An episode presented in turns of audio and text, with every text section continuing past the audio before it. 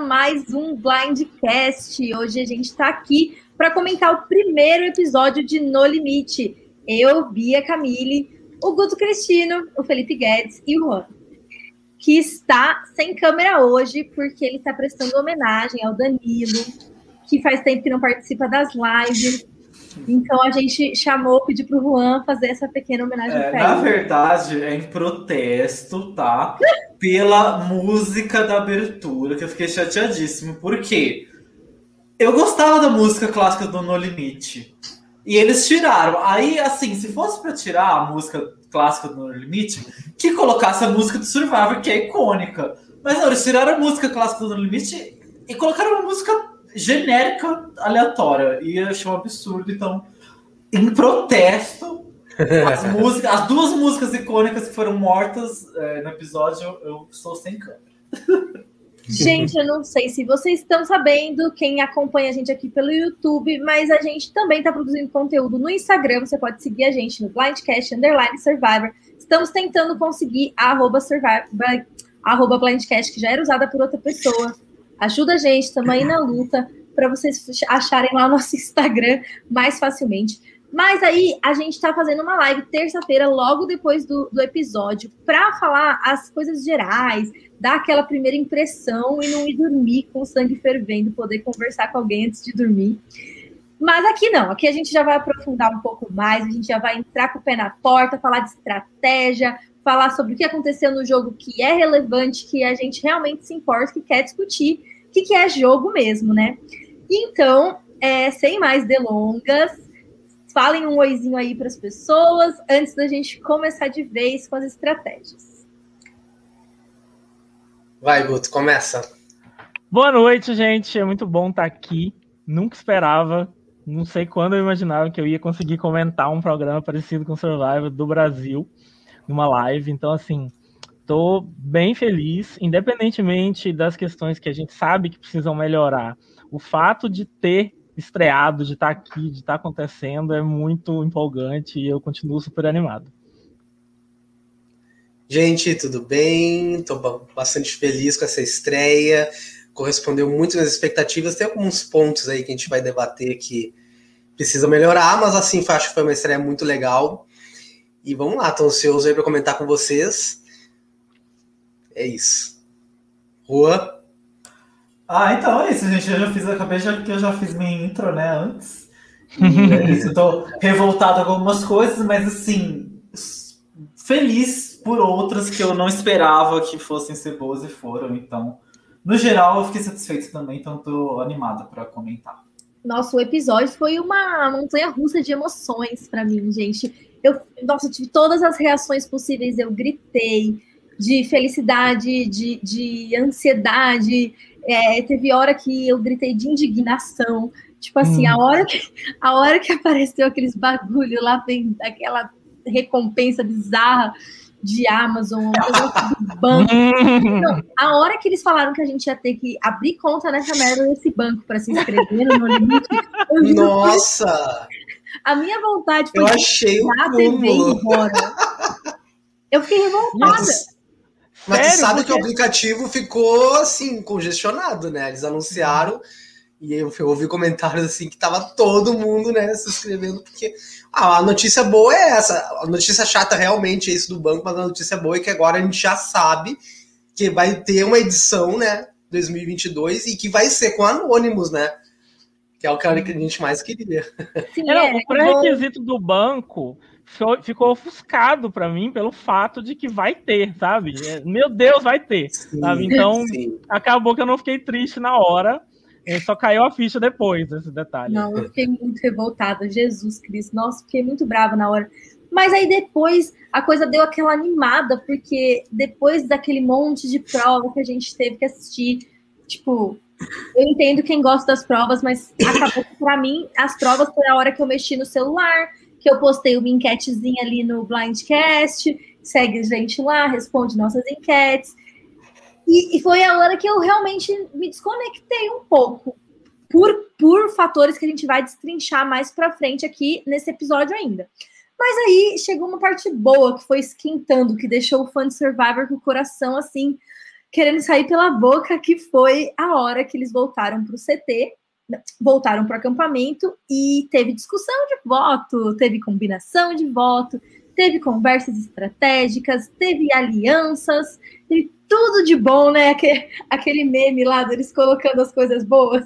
Teve tudo de bom de que a gente queria ver. Tudo bem, foi por três minutos num episódio de uma hora e quarenta? Foi, mas deixou a gente assim.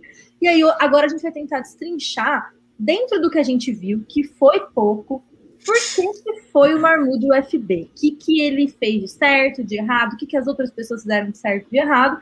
Para que ele acabasse sendo a pessoa que saía. Eu vou deixar vocês começarem, que eu já falei muito. Eu acho, é. na minha. Pode falar, Guto. Depois Não, vai falo. lá, vai lá, vai lá, Felipe. Tá bom.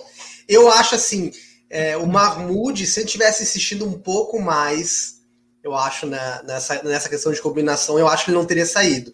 Eu acho que faltou. Eu acho que a atitude dele foi uma atitude mesmo de jogador, de survivor, de querer. Ele vê que ele estava ameaçado e procurar. Foi excelente, só que eu acho que faltou um pouco mais dessa procura dele. E, né, é, procurou a pessoa, digamos assim, errada, né? Que foi a Angélica, que foi lá e deu o blind nele. Né, pra ele, né? Mas para nós foi entretenimento. A Angélica ter não ter seguido, né? Mas a será que foi a é pessoa é errada mesmo? Porque o que, que, eu, que, que eu pensei? Eu achei que ele fez certo, inclusive eu gostei de tudo que ele fez, essencialmente, é. em termos da parte estratégica. É, porque a Angélica era a pessoa que as pessoas iam olhar para pensar assim: ah, talvez é, alguém que foi mal no desafio, para eliminar alguém que foi mal no desafio, pode ser a Angélica, porque ela ficou cavando 40 horas e não achou nada. Então, uhum. é, as pessoas não estavam vendo ela como uma pessoa boa, boa em desafios. Então, quem que eu, que eu, que também não sou bom, procuro para tirar alguém que é bom? Né, é alguém que também não é bom, igual eu, que também sacou negativamente. Porque a gente fala, ó, você está ameaçado, eu também, a gente precisa se proteger. Então, eu entendi o raciocínio também dele é, em relação a isso. Ele não ia procurar o, os alfa meios, os macho alfa, para claro. combinar o voto. Então eu acho que ele foi na melhor pessoa que ele poderia ter ido, mas é, não foi suficiente porque a, ainda falta essa, essa garra de jogo para uma parte do elenco, na minha opinião. Assim, não tá todo mundo. Eu acho que tinha que ter procurado a, a Jéssica também, né?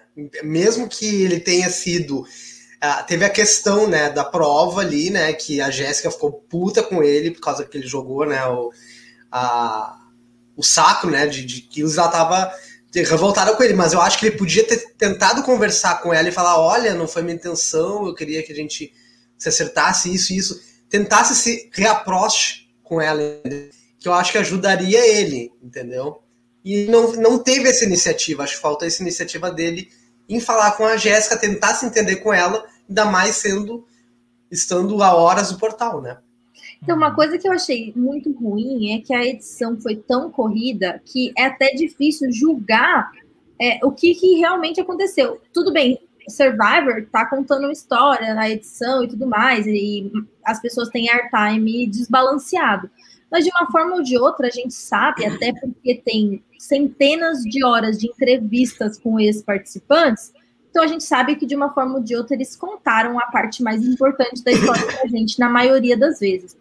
Mas dessa vez realmente ficou faltando essa peça. Era a, a, a Jéssica era a peça essencial para a gente entender o comportamento dessa tribo, porque ela faz parte do, do super 18, dos, do seis, das seis pessoas do BBB 18.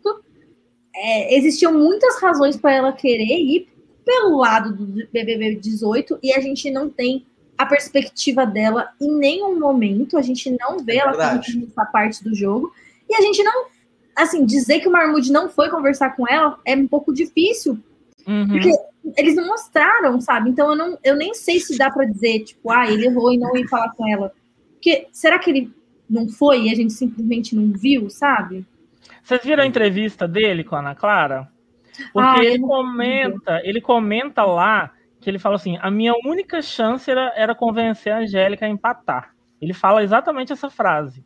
Então eu não, eu não sei se realmente ele, ele não identificou a Jéssica como possível é, voto para ele. Eu acho que foi o contrário. Eu acho que ele identificou como um voto contra ele muito certo. Os motivos a gente não sabe quais são mas eu tenho a sensação de que ele leu isso e por isso ele não a procurou, ou ele a procurou e não teve abertura. Eu, eu acredito que, é, que ele não a procurou. Eu acho que ele ficou inibido com a questão que ficou pesou muito para ele ali na hora que, que teve a questão dele ter jogado a, a, o saco para ela.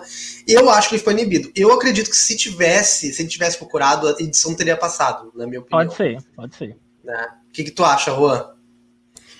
É, eu acho que ele não procurou, porque como ele teve uma mini discussão com ela, te falou assim, ah, é, ela, ela falou assim, ah, você jogou o saco. Eu falei assim, ah, mas eu joguei porque a menina falou pra, pra eu passar pra você tal. Então ele meio que já deduziu que ela ia votar nele, sabe? Que tipo assim, que ela, até pra ela se defender da culpa de ter caído, né? Tipo assim, ai, ó, tribo, eu caí, a gente perdeu porque eu caí, mas eu caí por causa dele, então eu vou votar nele. Então, tipo, acho que ele pensou nisso tudo e imaginou que ela não ia ter, não ia ser uma possibilidade para ele, entendeu? E que talvez até se ele chegasse nela, ela fosse expor ele. Então, é, eu acho que foi por isso. E eu acho que, que eu, eu acho que o Mahmoud fez, ele fez tudo que ele podia, cara. Eu acho que ele foi muito bem. Ele me surpreendeu, porque durante o episódio eu tava achando ele uma droga. Aí eu até, eu até falei assim, ai, Tomara que, que se ficar entre Angélica e o Mamute, saia o Mamute. Só que depois, a forma como ele lutou, eu gostei pra caramba. Foi muito bom. Eu também. Ele, ele fez o que ele poderia fazer. É, e o que eu acho que, que aconteceu é, foi falta de tempo. Só isso. Hum. Porque eu. O que eu acho que aconteceu com a Angélica, por exemplo, porque se, se a Angélica tivesse parado para pensar, eu acho até que ela pode ter parado para pensar, mas é, assim, no, na cabeça da Angélica, a melhor opção era eliminar o André. Porque é aquilo que vocês comentaram. Se ela tira, se ela tira a pessoa mais fraca, ela é a próxima mais fraca. Entendeu? É até um ensinamento da, da rainha Siri, né? Isso. Então, assim, cuidado, que se você tira os fracos, você é o próximo fraco. Então, é, nesse sentido, eu acho que fazia sentido na cabeça dela. Só que eu acho que, como as conversas foram muito rápido, muito rápidas, e eu acho que o que aconteceu aqui, ela não sentiu que estava fechada a situação. E aí ela pegou e falou assim: eu vou votar sozinho no André e vou tomar no cu. Porque não, esse povo eu não tô sentindo firmeza em ninguém. E então. Mas na, mas na verdade ela não, queria, ela não queria no André, ela queria ir no Bill, na verdade, né? Só que como o André foi um nome que surgiu ali entre a Gleice e o Mahmoud, acho que foi o Mahmoud, um dos dois que deu a iniciativa, e aí ela iria nele, né? O André, mas a, a vontade da Angélica era ir no Bill. Ela falou, é, mas, mas eu acho que ela iria. Eu acho que assim, ela não, não tanto fazia para ela, não tinha nada com o André. Mas é que, mas eu digo isso porque eu vejo dos Survivors, no Survivor mesmo, quando acontece isso, assim, de uma pessoa perceber que vai sair meio em cima da hora no, no primeiro episódio, ela tenta fazer as coisas, mas é, o jogo tá meio devagar e as pessoas não sentem firmeza para fazer uma jogada ousada, as pessoas não fazem. Uhum. Então eu, eu acho, acho, que foi, foi, meio isso, entendeu? Ela não. As conversas eu, eu foram muito soltas. Que, eu acho que deve ter, deve ter tido, assim, eu presumo que deve ter tido algumas conversas que são muito importantes, pelo menos, que a gente precisava entender para ver o que aconteceu é essa da Jéssica e o Marmude, beleza. Mas a conversa da Gleice com a Carol Peixinho. Porque a Carol Peixinho era uma pessoa que, apesar de ser mais forte, tipo, se os três fossem na Carol Peixinho, se, se, se eles tivessem os, os, quatro dispostos aí na Carol Peixinho, será que os meninos iam empatar pela Carol, sabe? Eu, eu, tipo, eu não sei quais são as relações deles o quão forte o lado de lá tá fechado. Porque uma coisa é você falar que a Carol e a Jéssica não iam flipar nos meninos, porque elas estão pensando que elas precisam dele e eles estão deitados e fazendo nada porque eles estão considerando que a tribo não é louca de eliminar eles. Pelo menos foi a percepção que eu tive do comportamento passivo que eles tiveram no CT. É verdade. Então, até por isso, o Marmude não, não tinha sentido para o Marmude aproximar e, e tentar conseguir o voto deles. Mas, por outro lado, ele podia ter sim ido, tipo, ele tinha que ter tentado ver em quem a Angélica queria votar e ter, tipo, feito essa pessoa, porque ela era o swing vote, sabe? Então, tipo, ele tinha que ter tentado mudar, talvez. É, isso foi. E outra coisa que foi muito, muito estranha, gente, que foi uma informação jogada, que eu não sei se vocês têm alguns detalhes dela. Na hora que ele vai tentar convencer a Angélica, ele tem o argumento de que o outro lado vai dividir os votos. Mas da onde ele tirou isso e por que, que o outro lado faria isso? Eu, tipo, não entendi esse argumento e acho que isso não deve ter deixado a Angélica mais insegura. Foi por causa do, do Kaysar, não foi? Que parecia que o Kaysar estava irredutivo em votar na... Na, na Carol. É. Na Carol. Não, mas, mas, aí, mas aí não fazia sentido, porque o Kaysar ia votar com eles, né? Do lado deles, é. Ele estava dizendo que os outros quatro, que era Bill, André, Carol e Jéssica, iam se dividir. Era isso que ele estava falando. E essa, essa, informação é estranha mesmo, mas o que, que eu acho que ele também fez? Eu acho que ele usou um argumento, ele não sabia disso. Ele falou assim: olha, a gente está combinando aqui, mas eles não vão querer combinar. Por que, que eles vão combinar? Não, era, não é da cultura do Big Brother, da gente ficar combinando assim logo de cara. Então, vamos aproveitar disso e vamos votar junto. Eu entendo que foi esse argumento dele. E outra coisa que Faz eu acho que é, que é interessante, assim, em relação a, essa, a esse movimento, é que eu sinto que, na verdade, o que travou o pessoal de votar na Carol foi a Gleice. E aí eu vou fazer uma coisa que talvez seja um pouco impopular, que é elogiar a Carol Peixinho como jogadora. O que, que aconteceu? É, a Gleice fala, e eu acredito, não precisei, não precisei edição ir lá mostrar, que a Carol Peixinho, antes do voto, antes da discussão, da conversa com o Mahmoud, a, a Carol Peixinho chega para a Gleice e fala: é, depois a gente precisa conversar. A Gleice entendeu que a Carol quer jogar com ela. Eu entendo isso, dessa, dessa afirmação. E como a Gleice entendeu isso, a Gleice falou: por que, que a gente vai tirar a Carol que está aberta a jogar comigo, sendo que a gente pode tirar alguém que não está? Então, eu acho que a Carol deu essa abertura para a Gleice e isso blindou a Carol de se tornar o alvo desse grupo. A minha Vai visão jogada é dela. Vai Não, jogada, né? Com certeza, a, a Gleice hum. protegeu a Carol numa conversa que a gente não viu e que a gente não sabe o que ela prometeu. A gente, tipo, porque assim, vamos supor que a Gleice, não, que a Carol Peixinho tá completamente fechada com a Jéssica e com os meninos. Será que os meninos vão abrir mão do Kaysar? Depois que sair a Angélica, sai quem? Então, tipo assim, qual é? Eu entendo o jogo da Gleice. Acho que se eu tivesse no lugar dela, eu teria feito a mesma coisa, mas já que ela tomou essa atitude, já que ela teve essa escolha, a gente precisa entender quanto que ela vai ser importante para o jogo da Carol e quem que a Carol vai estar tá disposta a abrir mão para incluir a Gleice mais para frente. Como a gente não viu isso, a gente não sabe se ela tomou uma boa decisão ou não, sabe? Ou não. Porque é. eu acho que existia uma chance maior dos votos terem sido os quatro juntos, da Angélica ter votado com eles, se o alvo fosse a Carol, a Carol ali. Porque, tipo, foi um nome que surgiu muito rápido, teria. Eu não sei, pelo menos me pareceu. O problema é que a gente também vê a Carol indo conversar com a Angélica para falar de voto. Então, é. será mesmo que a Carol não tá com essa influência toda? Eu acho não, que a Carol tá jogando ah, melhor. Eu acho que a Carol tá jogando melhor do que a gente tá apostando, sabe? Não, vocês, até, até, até quero aproveitar o gancho. Vocês acham que ela que foi a precursora do, do nome do Mahmoud para os outros votários? Vocês acham que é ela que tomou a iniciativa para falar para os outros? Quem é que vocês têm essa impressão assim? Eu acho que o próprio Mahmoud assumiu que o voto era ele e ele, tipo, facilitou, inclusive, a vida das outras pessoas da tribo, porque ele já saiu se defendendo. Se ele, tivesse, se ele tivesse abordado a questão por outro. Tipo assim, quando ele foi se defender, na hora que ele saiu da prova, ele defendeu a Jéssica, inclusive, botando a culpa na Carol. Ele falou que, tipo assim, era pra Carol que ficar com a bolsa. E ela falou: não, não vou ficar. Por isso eu passei pra Jéssica.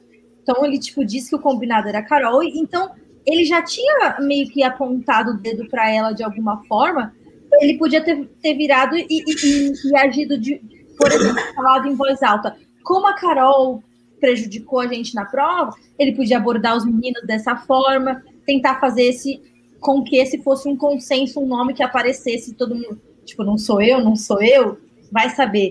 Como os outros são muito passivos de jogo, mas o que o Marmude fez, só que Só que ao mesmo tempo, eu acho que ele já ele não estava errado em achar que ele seria o alvo. Dava para ele ter combatido de formas mais inteligentes, eu acho. Mas é que nem vocês falaram. Ele se esforçou, ele, ele tentou, ele não deitou na praia e morreu, Sim. né? É. Gente, eu acho que ele era o alvo. Ninguém, assim, as pessoas simplesmente iam olhar uma para a cara da outra e falar Marmude, Marmude, Marmude. E era isso. Eu acho que não precisava muito para ele ser o alvo. E acho que ele leu isso e entendeu isso. Então, na verdade, o que ele errou foi tudo antes dessa definição, antes dessa predisposição das pessoas. Os erros dele estão lá. E não no momento em que as pessoas estavam fazendo estratégia de voto. Nesse momento, eu acho que ele fez tudo certo. Foi o que eu entendi é, dessa situação toda.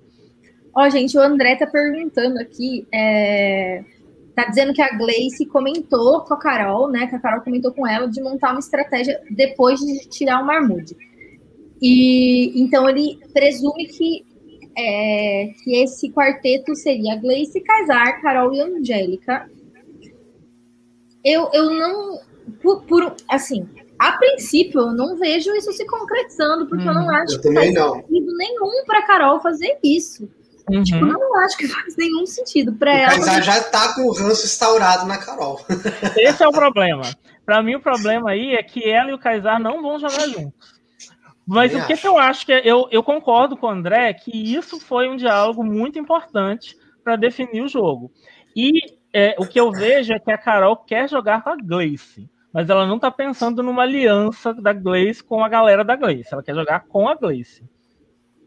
É, eu também, eu também, inclusive, pelo que pareceu do episódio, ela mais estava pensando na Gleice a longo, a longo prazo do que na Angélica, que ela abordou de forma bem pontual, falando daquele voto específico, né? Não foi tipo uma questão, depois a gente conversa, lá fora a gente conversa. Foi uma coisa meio, vamos fazer isso hoje é, e, tipo assim, a Carol tá numa posição que ela tá com quatro pessoas, três pessoas na aliança dela que são fortes fisicamente. Isso é uma vantagem muito grande, até na Merge. E são pessoas que perderiam para ela no final. Tipo assim, em, quase que independente do que acontecer no curso do jogo, eu acho que ela tá em vantagem com essas pessoas na final. Então, é uma aliança muito boa para ela. Espero que Sim. a Gleice consiga. Mas eu vejo a possibilidade dela e da Jéssica jogarem com Gleice e Angélica. Eu acho que isso é mais possível de acontecer, uma aliança feminina. O Brasil é. né? o Brasil, Brasil. Uhum. o Brasil morre, o Brasil morre. Mas eu acho, por conta das personalidades dessas pessoas, porque também elas não são trouxa, elas não vão querer arrastar gente que não vai ajudar em nada. A, a Jéssica, ela larga aliado quando o aliado não é mais útil. Então. Sim. E o que, que vocês acharam que ela quis dizer, então, no voto dela? Porque o pessoal comentou aqui na hora que a gente estava falando. O que, que vocês acharam dessa questão do voto dela, do isso aqui não é um BBB? Porque, tipo, como assim não preciso de aliança porque isso não é BBB? Essa frase não faz sentido. O que, que eu acho desse voto? Eu acho que é, o, eu acho sim que o, o Mahmoud, eu acho que ela, ela teve algum contato com as pessoas da temporada dela que sugeriram algum tipo de, de união e ela estava fazendo referência a isso. Mas eu também acho que ela eu podia estar tá pensando isso. numa coisa assim, gente, o Mahmoud está aqui, não, não, não, não, não tá ajudando, está lá sentado, está lá à toa, e isso aqui não é ele ficar descansando e, e seguindo em frente aqui tem que ter força, então esse aqui não é BBB. Eu também acho que tem esse, esse lado do isso não é BBB nesse sentido. Eu concordo exatamente tudo que tu falou. Eu acho que tem a ver com duas coisas. Primeiro, por, eh, por ele, ela achar que, que, seria, que teria aliança do mesmo BBB, que seria assim, e que dizer, não, eu não vou fazer aliança com os mesmos que eu participei só porque nós estamos aqui. Aqui não é BBB, no limite. Exatamente como tu falou. E a questão também da, da, que é diferente o programa, né? Não é. Não, não fica ali descansando, tem que se dedicar e tudo mais. Eu concordo 100% com o que tu falou, Guto. É, mas eu, eu, eu concordo com o que vocês falaram, mas eu não acho uma boa estratégia. Se eu tivesse no lugar da Jéssica, eu teria deixado todos os meus pré-aliados no jogo. E é isso. E tipo assim, uhum. o povo que chore se não gostar e se quiser entretenimento eu vou deixar as pessoas que eu já conheço, sei como prever, sei as relações que elas têm entre elas, sei como jogar um contra o outro, sei, tipo assim, sem condição. Juan, e você? O que você acha dessa bagunça toda? Não, eu acho que foi isso aí. Foi mais no sentido de que precisa de resistência física que ela falou. Porque as provas que tiveram nesse primeiro episódio foram todas muito físicas, né? Muito. Então, é, então acho que eles estavam com isso muito forte na cabeça. E acho que por isso que ela falou. Apesar de, tipo, eu também não ter entendido, assim, o jeito que ela falou, sabe? Assim, não precisa de aliado. Como assim precisa de aliado? Mas enfim. É, mas eu acho que foi pensando nisso, assim. Tipo assim, que eu não preciso só de aliado, eu preciso de uma tribo forte. Eu acho que talvez seja isso que ela quis dizer, não sei. Faz é todo sentido. Faz sentido na minha cabeça. A, a, a Jéssica, inclusive, foi um dos destaques, assim, para os fãs, né? Um dos nomes que está circulando como um destaque do episódio. E a gente, tipo, vai destrinchar os principais destaques ao longo dos nossos encontros aqui. Como a gente não acha que a Jéssica está em perigo de sair por enquanto e também não está protagonizando, a gente vai discutir no jogo dela mais profundamente mais para frente. Então vamos avançar na nossa pauta. A gente já viu aí todas as relações, a gente já entendeu então que a Gleice protegeu a Carol, que a Carol fez um papel central em articular as conexões dela, que a Angélica provavelmente acabou não votando com o Marmude, porque eles não conseguiram solidificar uma, uma coisa aos quatro, então ela ia fazer uma jogada arriscada sem ter muita certeza. É, a Gleice é, não, quis, não quis abrir mão da aliada, a Jéssica queria manter uma tribo forte, então, tipo, esses são os indícios que a gente tem do porquê que ela também não votou com o Marmude. E o Marmude estava numa situação de muita desvantagem por conta da pessoa que ele é. Ele foi jogado num contexto em que ele se sobressai de forma negativa em relação aos outros participantes, pelas habilidades físicas dele, e até por conta da questão social dele ser tipo, uma pessoa muito diferente, com conversas diferentes, ciclos diferentes. Então ele já tem essa, essa coisa contra ele, ele ainda foi mal na prova, e aí ele tentou se defender, fez um bom trabalho, a gente, tipo, é, todo mundo falou, parabéns, que legal, pelo menos você tentou. e aí consagrou o final da noite com a primeira mentira, a primeira combinação de voto, a primeira pessoa que não faz o que falou que ia fazer, com a Angélica votando no Marmute. E aí a gente vai aproveitar para rebobinar e falar, então, no geral, os principais pontos altos, os principais pontos negativos do episódio, começando nos negativos para depois a gente acabar numa onda mais positiva. É, uma das coisas que que o povo tá falando na internet, que as pessoas não gostaram, que as pessoas reclamaram que foi, tipo, muito aquém do que a gente esperava, foi o portal. Foi muito rápido, as perguntas não ajudaram a gente a entender o que aconteceu, a edição foi estranha, a edição mostrou o voto da Angélica pra gente, sendo que era o swing vote. Então ficou tudo muito esquisito. O que, que vocês acharam do portal? Vocês acharam que foi mesmo um ponto baixo do episódio? Eu acho que foi um dos pontos baixos. Primeiro, porque não teve perguntas, né? O André ali foi direto, fez uma breve observação e ah, já vamos votar assim, totalmente despreparado ali o André na, na parte do portal, como devia ser, né? E essa questão da Angélica ser mostrado o voto dela e o da Carol não, sendo que a gente sabia claramente que a Carol ia votar no, no Mahmoud, né? Foi ao contrário, né? acho que teve um total despreparo da edição aí, você tem que tomar muito cuidado nas próximas para a gente ter um portal bem melhor. Fala aí, Guto, tua opinião. Eu tenho a sensação de que eles quiseram ser didáticos, assim, falar, ah, o povo, se a gente não mostrar, o povo não vai entender quem votou em quem, vamos votar. Como, como a Carol já tinha falado mesmo o voto dela, o povo vai entender. Então ela a gente não precisa mostrar. Mas a Angélica, se a gente não mostrar, eles não vão entender. Então eu acho que teve essa necessidade exagerada de ser didática, que é um pouco subestimar o espectador, assim. E eu acho que foi esse o principal erro dessa parte do programa. Mas gente, eu tava assim muito animado com o programa, eu tava falando coisas boas nas redes sociais, elogiando, falando, ah, quem vai, quem vai poder criticar esse programa? Tá muito legal e tal. Aí veio o portal, gente, eu fui a própria é. Ariadna rolando da Duna. Não dá pra defender, mas acabaram comigo nesse momento. Ai, o portal foi. Amigo, a mesma revolta que você sentiu no portal, eu sinto com o banco. O que, que, tu achou? O que, que tu achou do portal, Juan? Fala pra nós a tua opinião. É podre, né? Podre. não, não, gente. Não, ó. Gente, tinha conteúdo, cara, dava pra ter feito uma coisa tão legal. Porque às vezes no Survivor. É, às vezes o episódio não, não, gerou tanto conteúdo, aí o Jeff vai lá no, no, no CT e causa lá uma, uma polêmica que aí rende um, uma coisa pro episódio, sabe? E não, foi uma coisa pô, tanto que começou o portal, e aí, tipo, eu achei que ele. Eu achei que aquilo que foi o portal era, na verdade, uma introdução. Então eu tava meio distraído, assim, sabe? No celular achando que ele tava só fazendo uma introdução e ele começar. De repente eu fui a votação, falando, o quê? Peraí. então foi horrível, horrível, horrível. E a leitura de votos podríssima, porque não teve suspense nenhum, que eles spoilearam já o voto.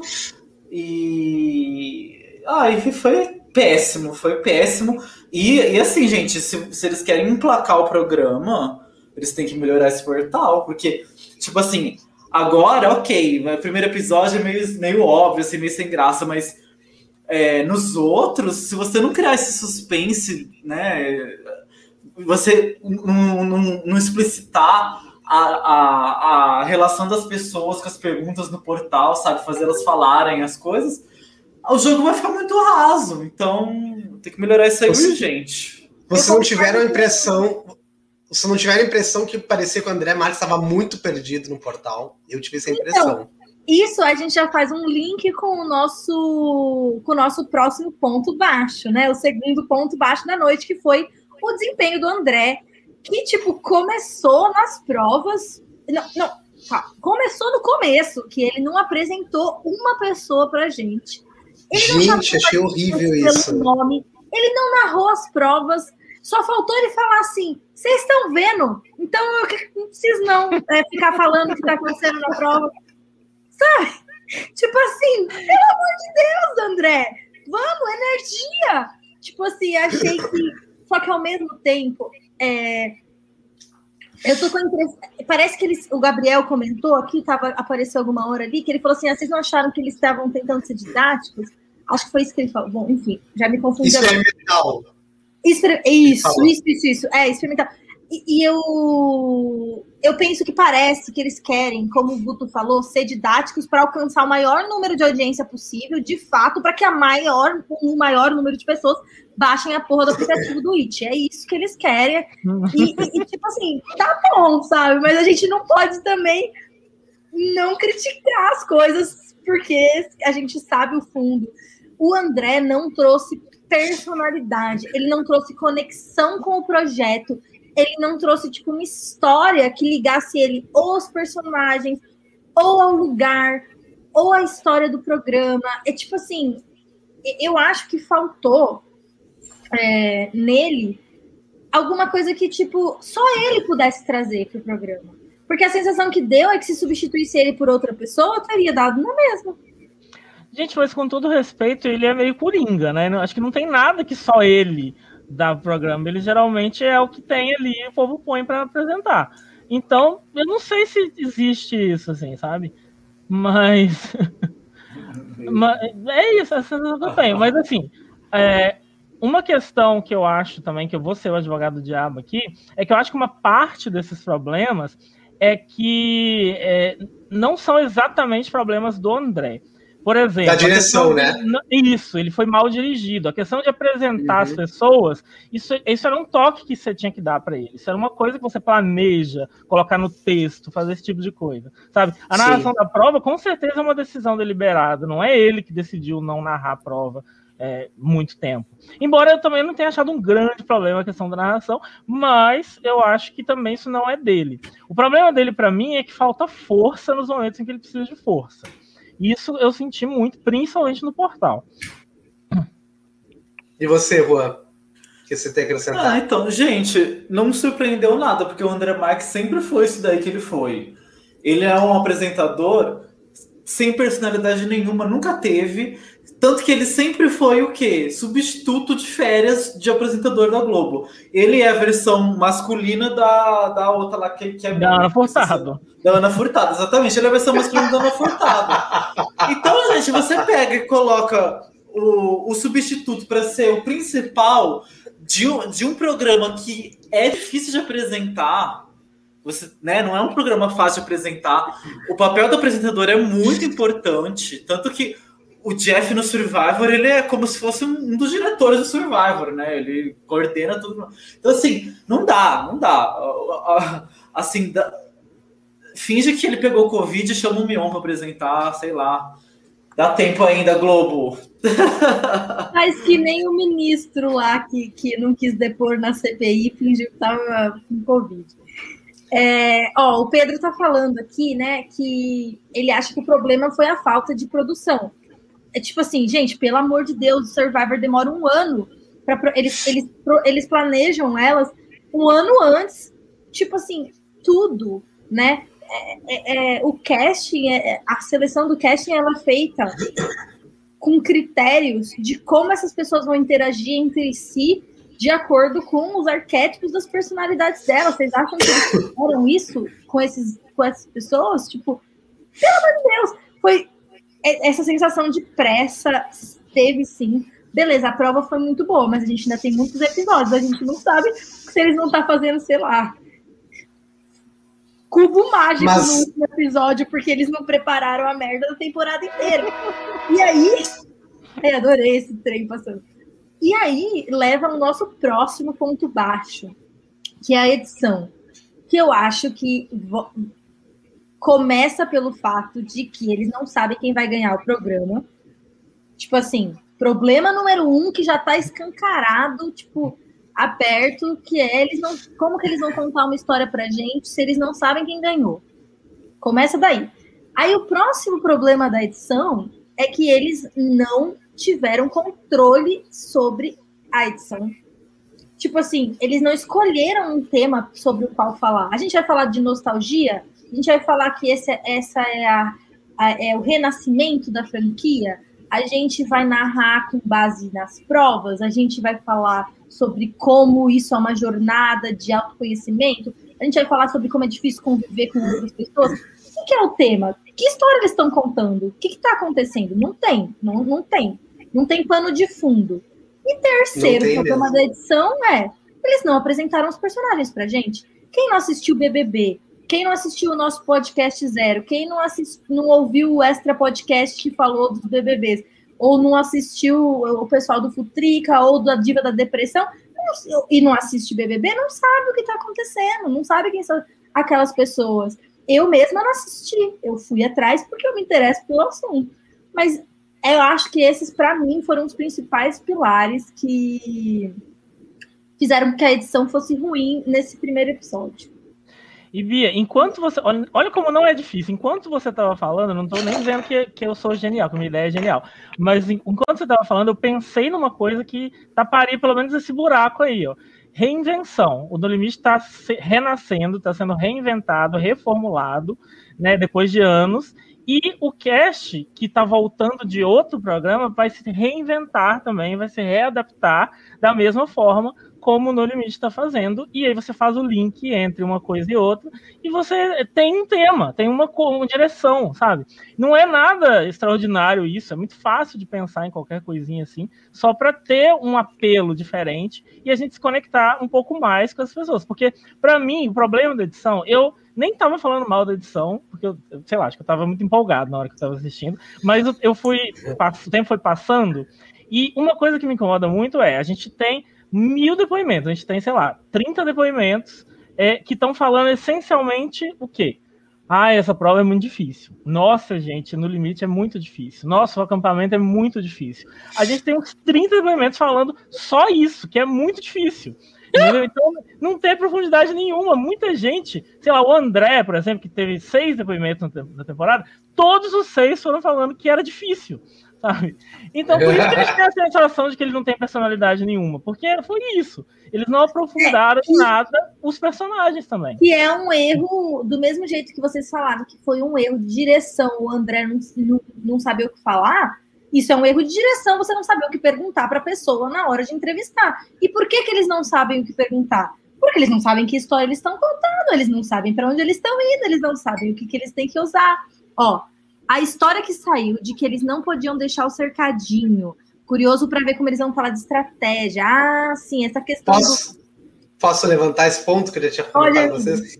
Então, é, surgiram né, rumores de que é, ficou decidido pela produção, orientado por eles, que se eles quiserem deixar o cercadinho para ir em qualquer lugar, para conversar, tem que ir todos juntos. Eles não podem sair tipo dois ou três, tem que ir todo o, a tribo junto e, e os câmeras acompanharem. Isso eu acho péssimo para o jogo. Né? Se eles quiserem combinar, fazer estratégia, combinação de voto, eu acho isso péssimo. Eu realmente espero que isso seja só um rumor, que não seja verdade, e se for verdade, eles revejam isso. Porque eu acho que isso aí vai ser péssimo pro programa. Nossa, eu não sabia que era o Rob e o Mariano que estavam dirigindo o programa. essa foi ótima. Ai, é, bom, isso, isso, isso é, é prejudicial, mas em real life a gente já viu coisas acontecerem que só Deus, Deus duvidaria e as pessoas estão todas vendo você ali. Então, tipo assim, uhum. ainda mais que eles vão ter tempo. Então dá sim para fazer muita coisa. Tem, tipo, é, isso mas isso dificulta o trabalho da produção de contar a história pra gente, porque se eles não saem de lá, eles não têm as tomadas das pessoas, as pessoas vão sussurrar, elas vão falar em hora que elas estiverem escondidas, elas vão falar quando elas estiverem deitadas, e aí como é que a produção vai pegar essas conversas e mostrar pra gente? Ou seja, não sabe o que, que eles estão fazendo. Ou quer dizer, sabem, eles só não se importam. Isso que foi pior para mim, porque eles, eles têm o conhecimento, eles teriam a ajuda técnica, eles têm a base. Então, tipo, a sensação de descaso em alguns momentos com a produção, tipo assim, aquele amor que a gente sente vindo da produção de Survivor, só falta eles abraçarem o próprio produto deles, porque eles, tipo, põem tudo de si naquilo. A gente pode não elogiar tudo, não gostar de tudo, mas tem amor, né? Ali naquele uhum. conteúdo que é produzido. Pelos produtores, né? Não pela CBS, que só tá pensando nos acionistas, não estão nem aí para Survivor, não é isso que eu tô querendo dizer. Mas, tipo, o Jeff, o povo ali. E eu não senti isso, isso também foi um pouco frustrante, sabe? Foi muito interessante você ter falado isso, porque, por exemplo, eu acho o melhor, o melhor reality que eu já vi, que eu conheço, é o Big Brother do Canadá. Por que, que eu acho isso? Porque dá a sensação de que pessoas que amam reality estão fazendo, que amam o trabalho delas, que pensam naquilo o tempo todo, que têm ideias o tempo todo, sabe? Esse amor transparece no Big Brother do Canadá. E eu acho que é isso, é muito legal você ter falado isso, porque eu não tinha pensado nisso no limite, e é exatamente essa, essa sensação que dá mesmo. E o Gil, a Dilson, eu acho que comentou que eles estão fazendo isso, o que eu comentei, por causa da pandemia para não ter aglomeração de câmeras. É isso mesmo que foi dito o rumor, que era por causa disso. Então. Ah, isso, ó. Assim, aglomera, aglomeração de câmeras, gente, não faz nenhum sentido se eles vão se também separar. As câmeras vão se separar também.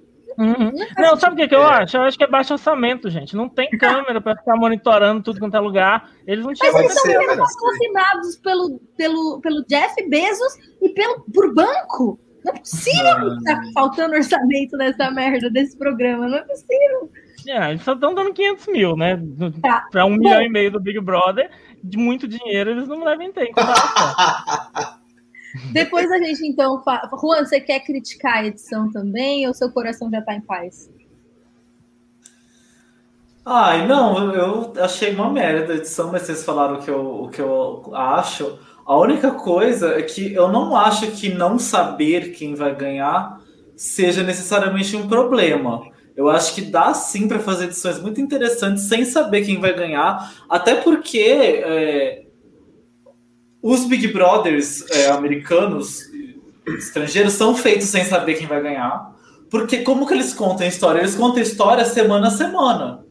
Então, é, o, o No Limite ele pode contar a história episódio a episódio. Então, assim, nesse episódio aconteceu isso.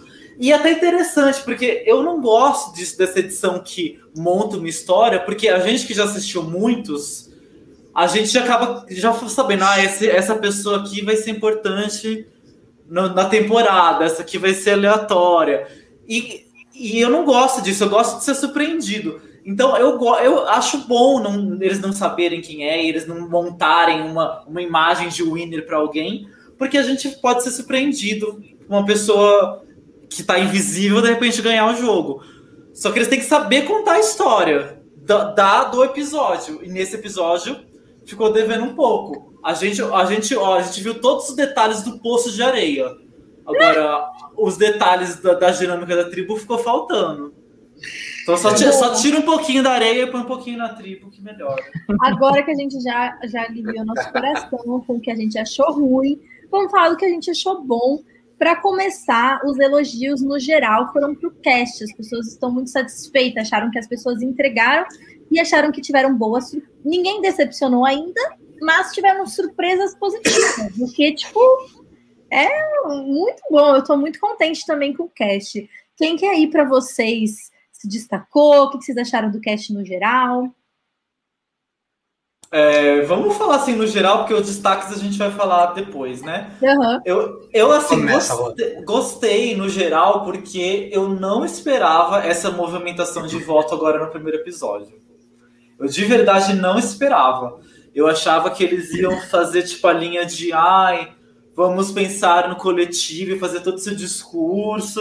Mas não, sabe, eles jogaram tal. E muito foi e muito disso foi gatilhado pelo Mamute, por isso que eu exaltei ele no começo, porque ele foi muito corajoso de, de quebrar esse, essa coisa, né? E, e, e votar, e, quer dizer, estimular o povo a combinar a volta e tal. Então eu achei, eu achei que o jogo foi mais assim, começou mais acelerado do que eu imaginava. Eu imaginava que por ser uma primeira, uma primeira temporada no Brasil, que o povo não está acostumado muito com essa dinâmica, é, em que a combinação de volta é mal vista. Eu acho que, como no começo as pessoas vêm com a cabeça muito pensando lá fora ainda, eles iam pensar muito, ai, não, vou ser odiado se combinar. Então, eu achei que, que no começo ia ser mais devagar e que depois, à medida que eles se envolvessem no programa, eles iam se soltar mais para combinar. E eu gostei que eles já estão mais, já mostraram, pelo menos alguns deles, né, que já estão assim prontos para estratégia. Então, isso eu gostei. E, e, e, também gostei assim que boa parte do, do pessoal mostrou assim personalidade também para entregar, entregar entretenimento na dinâmica da tribo, sabe? De falar o que pensa, de é, bater boca no pro outro, de, de, criticar os outros, sabe? Não de ficar fazendo, ah, não sei o que, sabe? Fazer a linha de santa. Então eu gostei, acho, acho que o cast pode render bastante. É só a edição fazer o trabalho dela.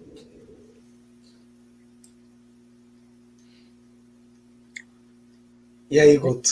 Ah, eu, eu acho eu tava, assim, tava esperando vocês. Ah. Eu já. Eu acho que eu já falei meio que eu tinha para falar. Vou deixar as minhas opiniões para dar mais sobre os pormenores de cada um, porque acho que eu já falei bastante, assim, da minha opinião geral. É, eu acho que o Cash entregou. A minha opinião é que o Cash entregou.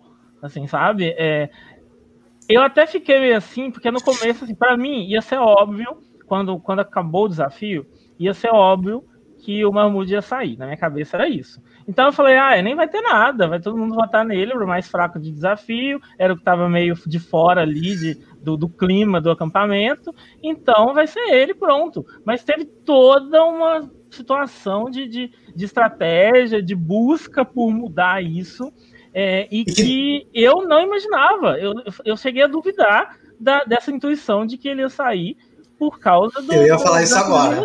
Assim, sabe? Eu tive a mesma impressão também, assim. É, deu assim o final da prova, achei, ah, vai ser uma mood, né? Vai, vai seguir óbvio. Aí quando ele começou a fazer a movimentação e tal, eu pensei, meu Deus, será que vem um blind aí?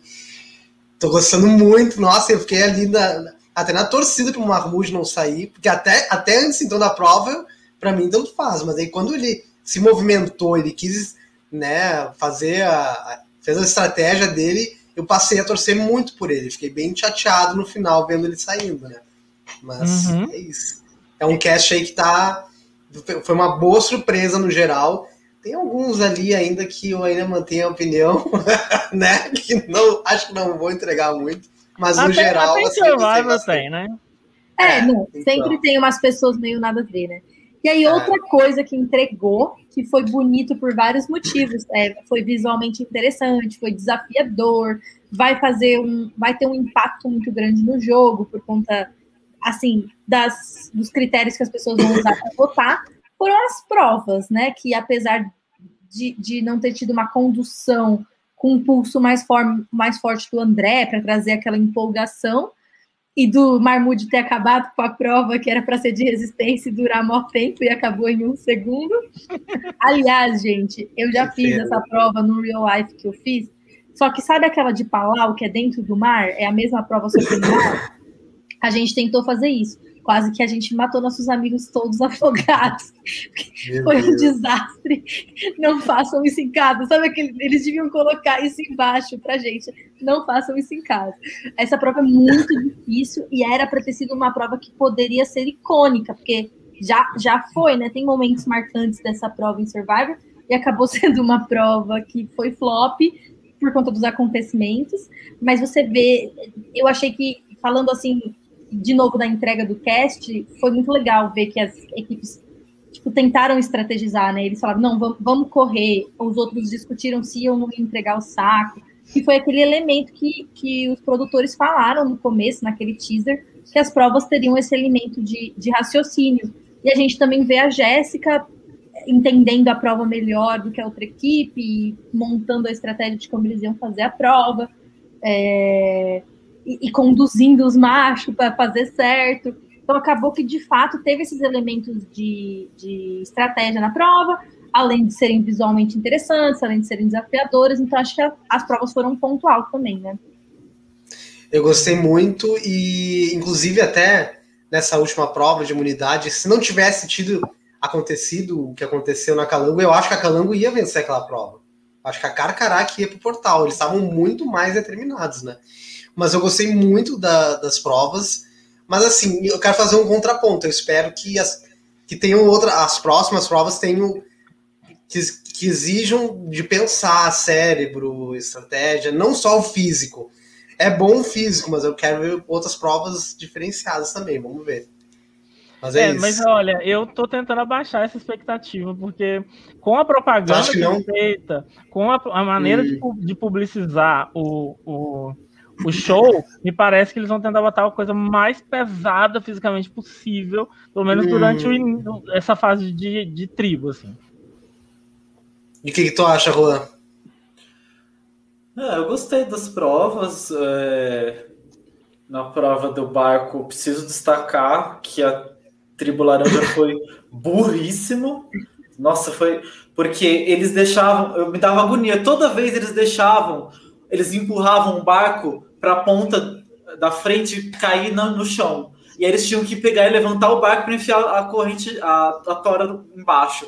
Gente, só você não empurrar a ponto dele tombar, que você já enfia a tora rapidinho, e você faz rapidinho. É, nossa, deu agonia. Mas, e, e na segunda, e na última prova, eu acho que foi, assim, uma inexperiência da produção na hora de montar, que eu reparei que esse, o circuito que eles tinham que correr em volta um pouco curto. E isso, eles terem feito curto, estimulou eles a, a, a ficarem num ritmo muito frenético, que acabou fazendo com que a prova acabasse rápido, porque eles estavam correndo tão rápido que derrubou o saco e não deu para coisar.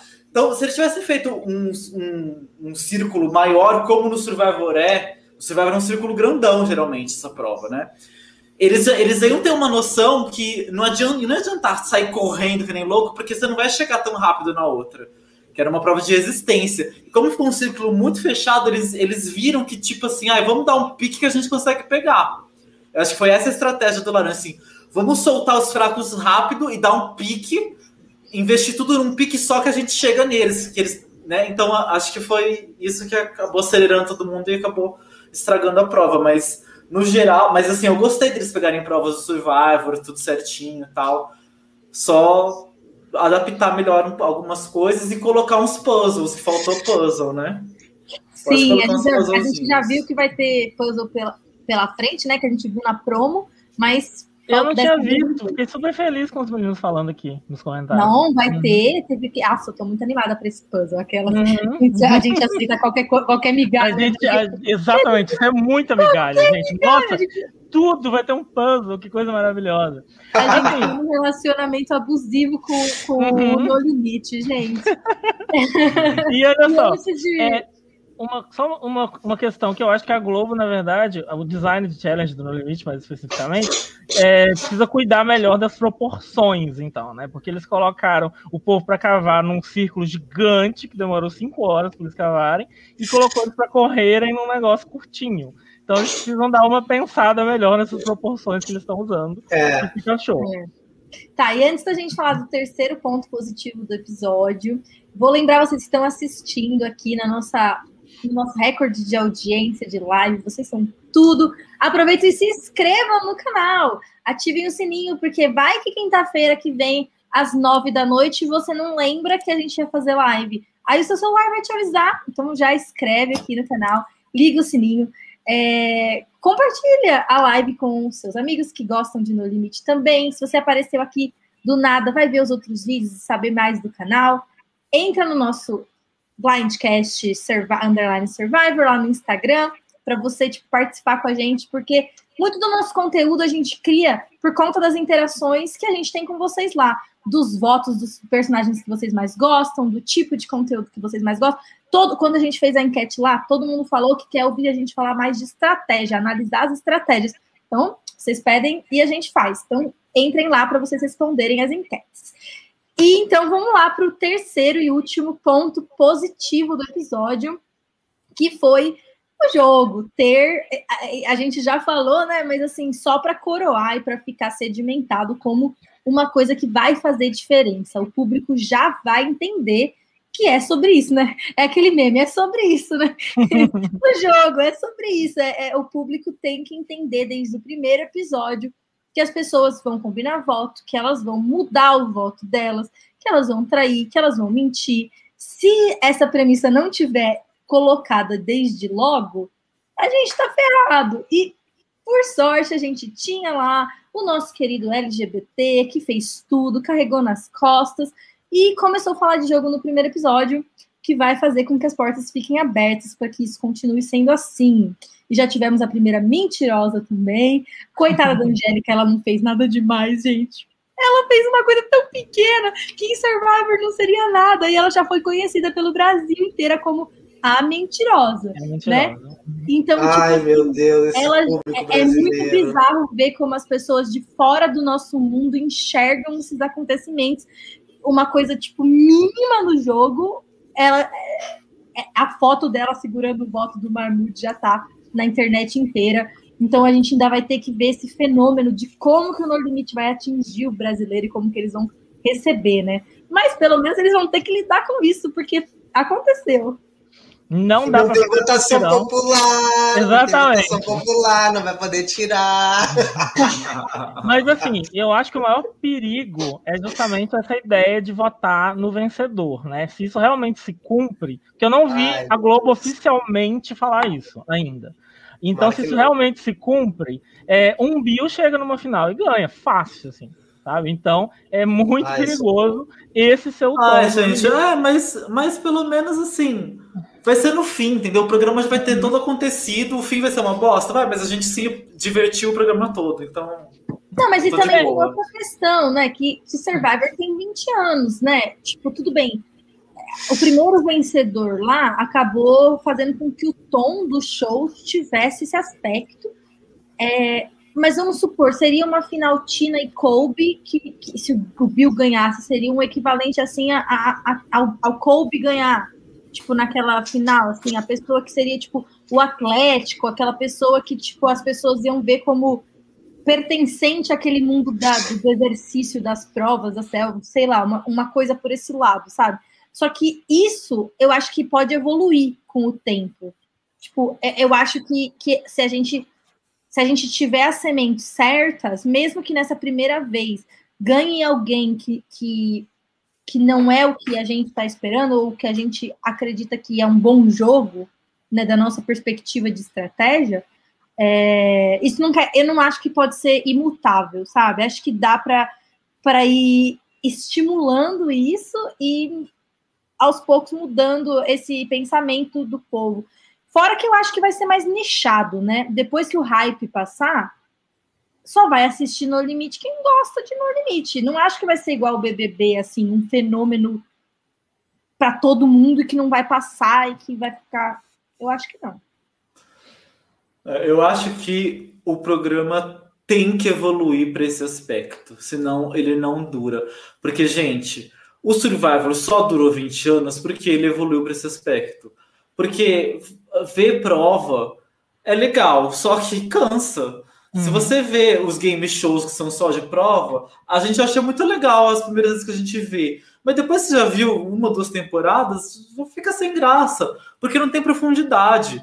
Então, é, para ter profundidade, para atrair para o público, para ter longevidade, tem que ter esse aspecto humano. Né? O que, que é o Survivor? O que, que tem que ser o No Limite?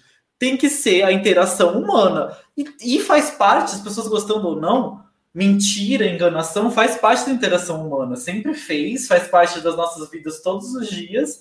E ali num jogo valendo sei lá quanto dinheiro vale, tem que valer, entendeu? Você tem que fazer o, jogar o jogo para ganhar aquele dinheiro. E não é, não tá ali, a gente não tá no, no, numa, numa aula de ensino religioso que você tem que mostrar que você é a melhor pessoa. Não é assim, você tem que jogar para ganhar. E o interessante é isso, verem, verem as pessoas enganando umas às outras, para a gente ver a, o cérebro humano desafiando um ao outro, sabe? E é isso que interessa a gente como adultos e, e é ver. Porque ver prova, eu vejo qualquer, sei lá. Power Enfim, Couple. É, uhum. mas, mas o próprio Power Couple tem a, a parte de, de votação que é interessante, né? E, mas o Power Couple gera uma, uma é importante assim, gera, uma, gera um interesse para as provas por ser um casal fazendo prova e eles ficam brigando, então é divertido ver. Mas, mas é raso, entendeu? É raso, não vai durar 40 temporadas, entendeu? Agora, para você ter uma coisa duradoura, tem que desenvolver para isso. E o é, público é, vai ter que. É, o, que o que faz o show ser relevante é que as histórias nunca se repetem. É que não importa uhum. quantas vezes você fizer isso, todas as vezes vai ser uma história diferente, nunca vai ser previsível. Só que, uhum. tipo, esse elemento é controlado pela produção, como a gente já falou, porque tem que ter uma condução do que eles estão buscando, sabe? Não, é, simplesmente jogar as pessoas lá e esperar que elas entreguem naturalmente, ainda mais que não tem uma cultura já formada do que, que é o jogo, não, tipo, não é, não, não acho que é óbvio, não, não deveria ser assim.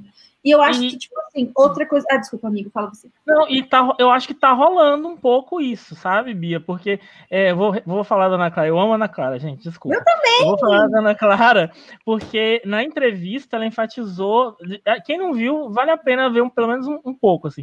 Ela enfatizou na entrevista o quanto que é diferente no limite, que tem que combinar voto mesmo, e que se você não combinar voto, você vai rodar.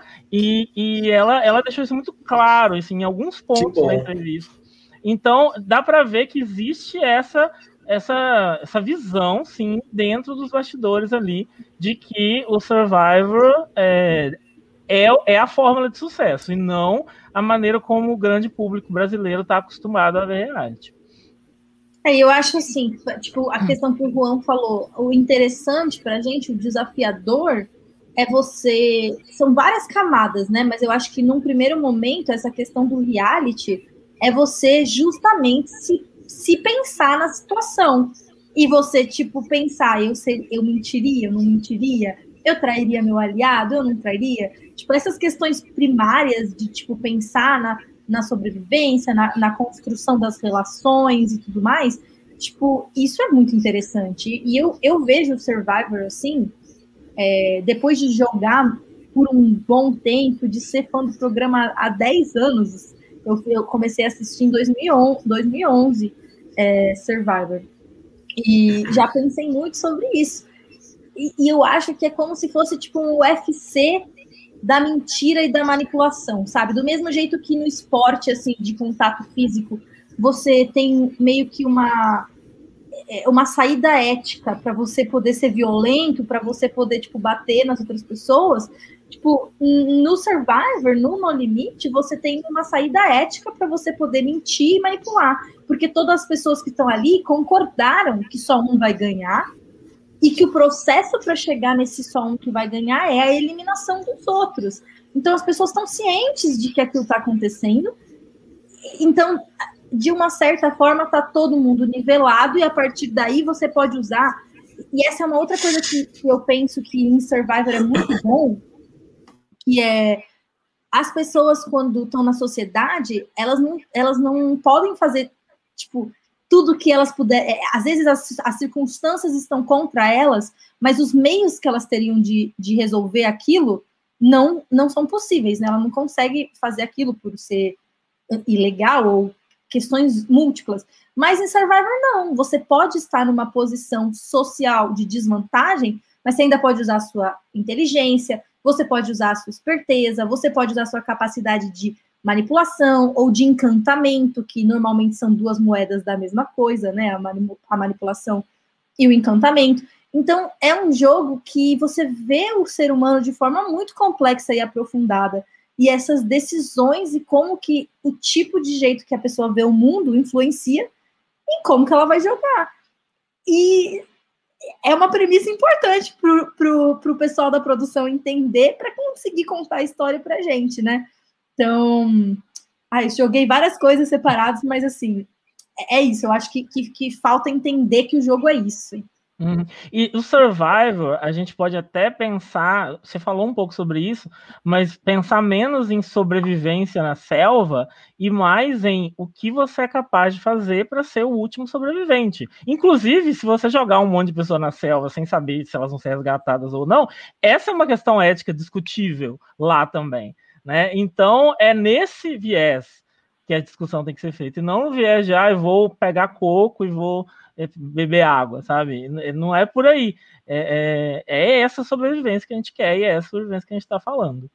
Sim, inclusive essa questão que você falou da vida real é tipo a inspiração, né? Uma das inspirações do Marco Brunet da de ter criado o show é aquele, aquele livro, né? Do, do, do Senhor das Moscas, que, que até eu sempre quis produzir conteúdo para o canal sobre o Senhor das Moscas e sobre essa relevância de, de, realmente é isso, é, é, entender quem a gente é quando a gente precisa, tipo, sobreviver. E eu acho muito interessante.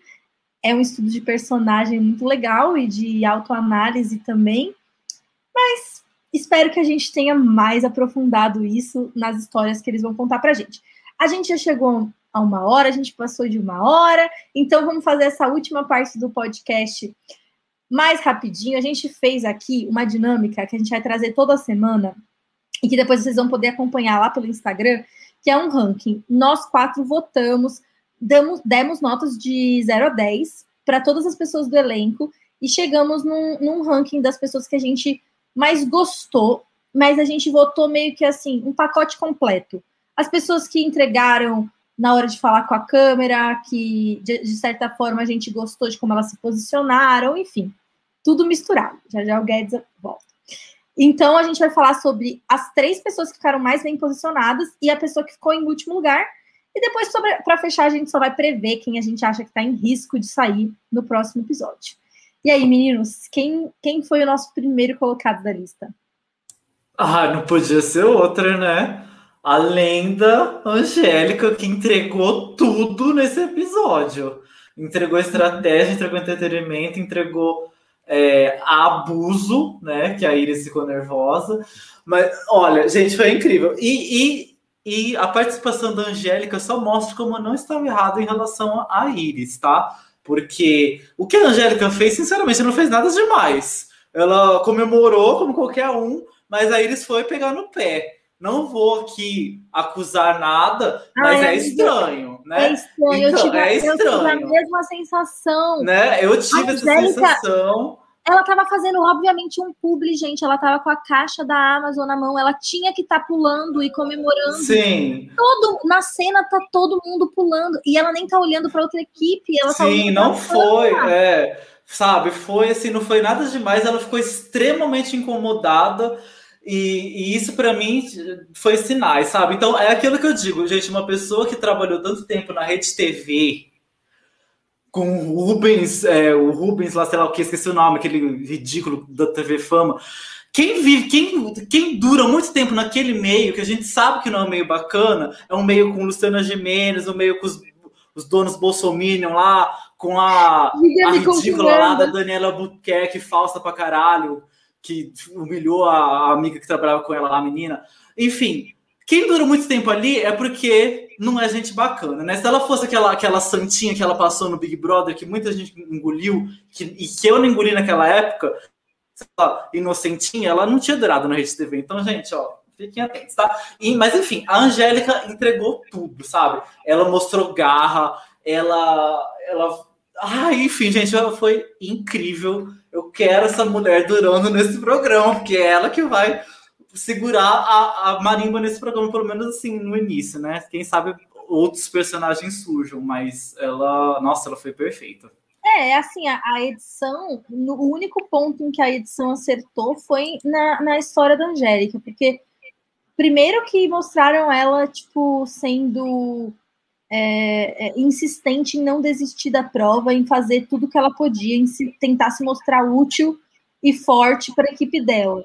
Que inclusive eu acho que funcionou. Eu, eu, algum momento alguém comentou dela ter ficado cavando e não achado nada, mas eu acredito que ela conseguiu atingir o objetivo que ela queria dentro da tribo, pelo menos, com essa estratégia de ficar lá cavando e tudo mais.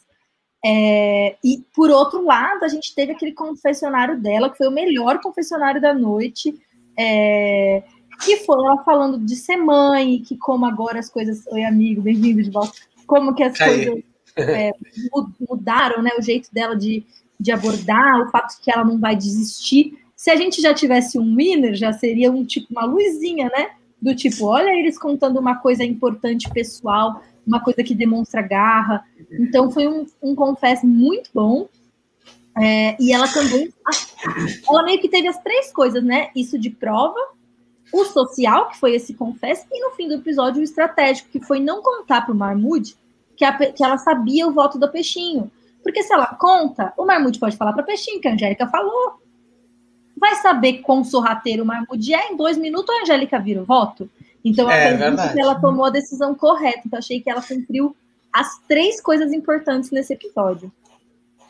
É, e eu ia falar o que o Pedro acabou de escrever nos comentários, que é o seguinte: é que se é, a gente tivesse é, um winner definido, você também falou isso, com certeza as análises de edição estariam todas apostando na Angélica, porque todos os elementos de edição de vencedor ela teve nesse episódio. E assim, é, por um lado, é bom que a gente não, te, não, esteja, que não seja tão fácil assim de prever quem ganha, só olhando esses confessionais, esses depoimentos. E por outro, é, é uma pena, porque eu queria muito pensar, ah, então ela tá garantida, ela vai até o final, porque essa mulher merece muito ir até o final. Assim, sabe? Guedes, o que, que você, acha, você achou do desempenho da Angélica nesse primeiro episódio? Eu achei maravilhoso. Dei nota 10 para ela no meu ranking. Eu acho que ela foi muito jogadora.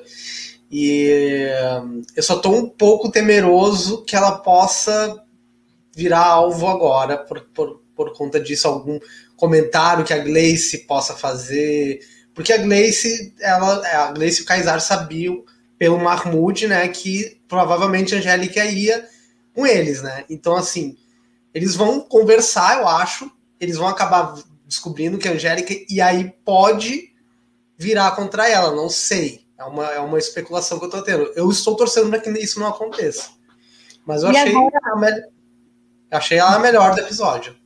Angélica. E é, a Angélica, o legal dela ter sido nossa primeira colocada é que a gente conseguiu ver, ver ela se desenvolvendo como jogadora também, né? Os próximos bem colocados da nossa lista é, não foram para o CT. Então a gente tem um pouco menos de informação sobre eles. E em segundo lugar, teve um empate entre o Zulu e o Viegas. É, eu achei que, que eles foram muito coerentes com o que a gente esperava deles antes, do, antes de começar. Né? O Viegas deu depoimento super estratégico que, tipo assim, ele passou pano para Paula, meio que ele, ele falou para a câmera: Eu conheço a personalidade dela, ela tem uma personalidade difícil, mas eu não vou soltar a mão dela. Em outras palavras, basicamente foi isso que ele falou e deixou claro para a câmera que a Paula é a aliada dele, que eu achei que foi muito bom, muito importante da gente ter essa informação, né? E foi basicamente o foco que a gente viu do Viegas. Ao contrário do André, a gente não viu ele falando quanto estava difícil e tudo mais. E aí, aí ele aparece junto com a Paula ainda na abertura. Ai, ah, e por outro Dupla perfeita. o Zulu já teve outra, que- outra abordagem, né? Ele foi o alfa meio, ele estava motivando as pessoas, ele estava carregando as... Jesus, né? Vocês não ficaram com inveja? Eu queria que o Zulu me carregasse daquele jeito assim nas costas. Eu achei Que tudo. homem. Eu fiquei É. Gente, que homem maravilhoso. Eu achei que para um alfa meio, se a gente for pensar nos que a gente conhece, tem uns tão ranço em Survivor, que eu achei que para um alfa meio ele é um personagem gostável e que não achei que estava jogando mal, não achei que ele foi arrogante, achei ele inclusivo, ele me parece mais um perfil de liderança. o Marlon falando que vai me carregar, bem amor.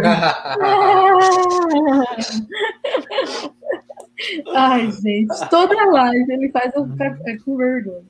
E, e aí é isso que eu ia falar do, do Zulu. E o É, Zulu, eu acho que- a gente apostou nele justamente como alguém com esse perfil, que ia ser líder de, de tribo, Já que ia imaginava. motivar as pessoas, né? A gente falou muito sobre isso. E uma coisa interessante, né, que quando o, é, a Iris estava reclamando da Eu Angélica, ia falar isso agora. o Zulu foi o elemento conciliador ali. Ele falou, Total. espanta esse, esse sentimento, espanta essa negatividade, porque pra gente o que a gente tem que fazer é focar em ganhar as coisas e não em picuinha e em desestabilizar mentalmente. Assim, deu para ver muito claramente o recado dele. E ele ser essa pessoa diz muito sobre, pelo menos na primeira fase do jogo, é, como ele vai conseguir ser influente e ter uma, uma ser bem visto pela tribo dele. É como eu, como eu tinha dito até no, no, no no outro- na outra live que a gente teve, que eu acompanhei muito o jogo do Zulu, eu lembro muito bem no Big Brother 4, e eu sempre vi ele nesse, eu já via nele um jogador completo, né? Eu não acho que eu não estava enganado na minha análise, assim ele parece ser, é, além de ser bom no físico, um cara muito focado e que eu acho que ele vai, vai continuar nos surpreendendo positivamente. E eu ia falar isso exa- exatamente o que tu falou, Guto, na- do episódio da Iris, dele ter levantado, não pode cair na pilha e tal, ali já mostrou que vai ser um baita jogador. E você, Juan, o que você acha dos meninos do Viegas e do Zulu? É, então, eu dei pontuações altas para eles porque eles mostra- mostraram personalidade. E então, tipo, o Zulu é um alfa male? É. Só que ele é um alfa male é, com inteligência, com personalidade e com sensatez, que é uma coisa que geralmente alfa male não tem. Então, é, isso é muito interessante, sabe? Então, ele, ele não é que a gente odeia alfa male. O problema dos alfa males é que a maior, boa parte das vezes eles têm o mesmo estereótipo e não varia. Por quê? Porque eles são o mesmo tipo de pessoas que, que, que eles é, se, estão acostumados a, a basear a vida toda deles no fato deles serem machos fortes e dominadores. Então, é, então por isso eles acabam tendo uma personalidade meio genérica. Já o Zulu não. O Zulu tem uma personalidade diferente. Você vê que ele vai entregar, entendeu? Então, ótimo. A gente gosta de alfa males que sejam assim. Então, Zulu, você é um macho musculoso, sim. Só que você tem as outras coisas que fazem a gente gostar de você. Então, continue assim e arrase. Eu, eu- eu- assim, o, o- quando tem essa questão do alfa male, ela pode ir por dois lados, né? Ou a pessoa, tipo, é o mandão que não consegue ler como ele é visto pelas outras pessoas. Então, tipo, ou a pessoa consegue ser um líder. Quando a pessoa consegue ser um líder, aí, tipo, ninguém segura. E o Zulu tá mostrando características de líder. Diferente dos bananas da outra tribo, que, tipo, não fazem porra nenhuma. Eles, tipo, estão deitados lá em berço esplêndido, fazendo nada, só porque eles são fortes.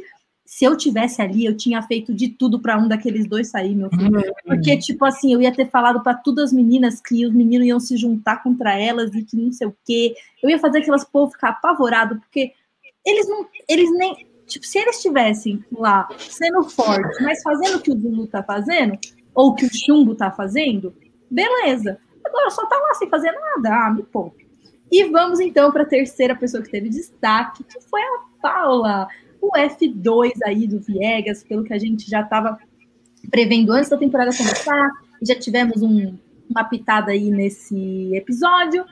E eu achei que, que, que a Paula, tipo, é, ela, ela tem essa questão que, que nem o, o Viegas, justamente a, o, que, o que ele falou sobre ela foi dela ser muito incisiva, né?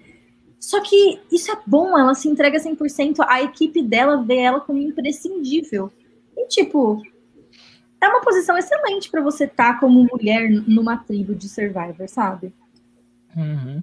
E ela fez o dever de casa, pelo que todo mundo fala, né? Ela assistiu o Survivor, ela sabe o que, é que precisa fazer, e a gente vê que ela tá mesmo afim de encarar o negócio como, como deve ser encarado. Eu quero ver como vai ser na questão de votação. Mas eu tô, ela continuou com a mesma, atendendo a mesma expectativa que a gente tinha dela, que é de entregar alguém com garra e com vontade mesmo de ganhar o jogo. E eu acho que ela vai fazer o que ela precisa para isso. Uma coisa interessante também, em termos de edição, é justamente que a gente vê a Paula muito aos olhos, aos olhos do Viegas, como você comentou mais cedo sobre ele. E isso, para mim, é um sinal muito razoável de que é, eles vão de fato se unir e isso vai ser uma coisa dentro do que a Globo já sabia, né, para poder editar o primeiro episódio, eles consideraram que é importante a gente ter essa informação. Então isso eu acho legal também de pontuar. Eu acho que isso, esses dois vão fazer muita coisa boa ainda. É, eu concordo com tudo que vocês falaram. É... Uh, assim, nesse primeiro episódio em si, assim, eu vi mais, eu não vi muito assim da Paula, assim uh, de, de, jogo, né? É difícil eu falar assim. Mas uh, pela, garra dela, pelo que ela tem mostrado, eu acho que ela vai cumprir o que a gente está esperando, expectativa, as nossas expectativas. E eu estou muito ansioso para ver esse duo aí, de Paulo e Viegas, na prática do jogo. e você, Juan?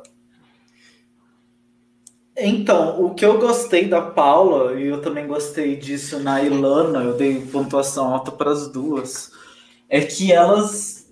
Eu senti elas muito com o espírito, com o espírito do jogo, assim, sabe? Apesar de não, não ver o tribo delas no coisa, mas assim, elas não tinham frescura, aquela frescuragem que outras pessoas tiveram. É, e elas estavam, sabe, se entregando pro jogo. Eu achei, nossa, eu gostei muito, assim. É, foi o principal motivo, assim, de eu, de eu dar nota alta para elas, foi ver que elas estão no espírito do jogo, sabe? Então, não tenho muito mais o que falar, porque, né, elas não... A tribo delas não mostrou nada estratégico, assim, muito, então... Mas deu para ver que elas estão bem integradas com a tribo, elas têm uma noção de como se comportar, do, do que fazer e tal, do qual que é o clima do programa, então eu achei bem legal. Sim, ó, a Ana perguntou qual, qual será que é a temporada que ela viu. Eu ouvi boatos de que ela tinha perguntado no Twitter qual que ela devia ver e o pessoal falou para ela ver Cagayan. Então, eu tenho a sensação de que ela viu Cagayan, o que seria esplêndido se ela tivesse feito isso, né? Acho que ali tem. É que seria o ideal seria ela assistir com um de, um de nós, né? Um dos fãs juntos para a gente explicar por que, que deu certo e por que, que deu errado, né? Que a gente já analisou milhares, é, junto com o contexto das outras, enfim. A gente tem horas e horas e horas aqui nessa internet falando sobre isso, e tem textos e tem tudo, mas é. E, e, e para a gente não passar de uma hora e meia, que eu acho que é um compromisso importante que a gente tem que ter aqui com vocês, para vocês voltarem semana que vem, vamos falar do Boron. O Boron, como vocês podem imaginar, é um dos nossos machos genéricos.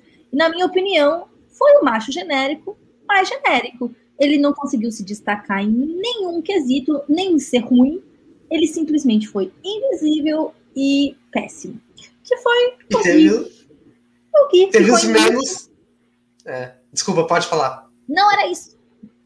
Não, só ia falar que ele teve, foi o que teve menos confesso, né, no programa, né? Uhum. Porque teve Mas uma, ele ainda mais conseguiu... cabelo dele, eu acho. Tava toda ele hora mexendo no cabelo. Ser uma pessoa é, invisível e negativamente mostrada ao mesmo tempo. Porque ele. A única coisa que a gente sabe dele foi quando o Chumbo fala que ele é autoritário, que ele não que ele fica gritando nas provas e não quer seguir trabalhar em equipe. É a única informação relevante que a gente teve do Gui nessa. E por isso, inclusive por isso que a minha menor nota foi especificamente a dele, porque foi a única coisa relevante que a gente teve sobre ele. E, Pedro, eu passo pano pra Globo, sim, um pouquinho, mas é porque a gente teve. A gente teve algumas coisas, por exemplo, o primeiro confessional da Gleice foi ela dizendo quanto ela gostou de estar numa tribo que ela tinha pessoas que ela gostava, e isso pautou a maneira dela jogar depois. Então foi um sinalzinho que a gente teve ali antes de, de ver a estratégia. Eu, eu tô botando um pouquinho de fé, tô botando muita? Não, para não, porque senão a gente cai demais. Mas é, eu ainda boto. Levanta um a cabeça, princesa.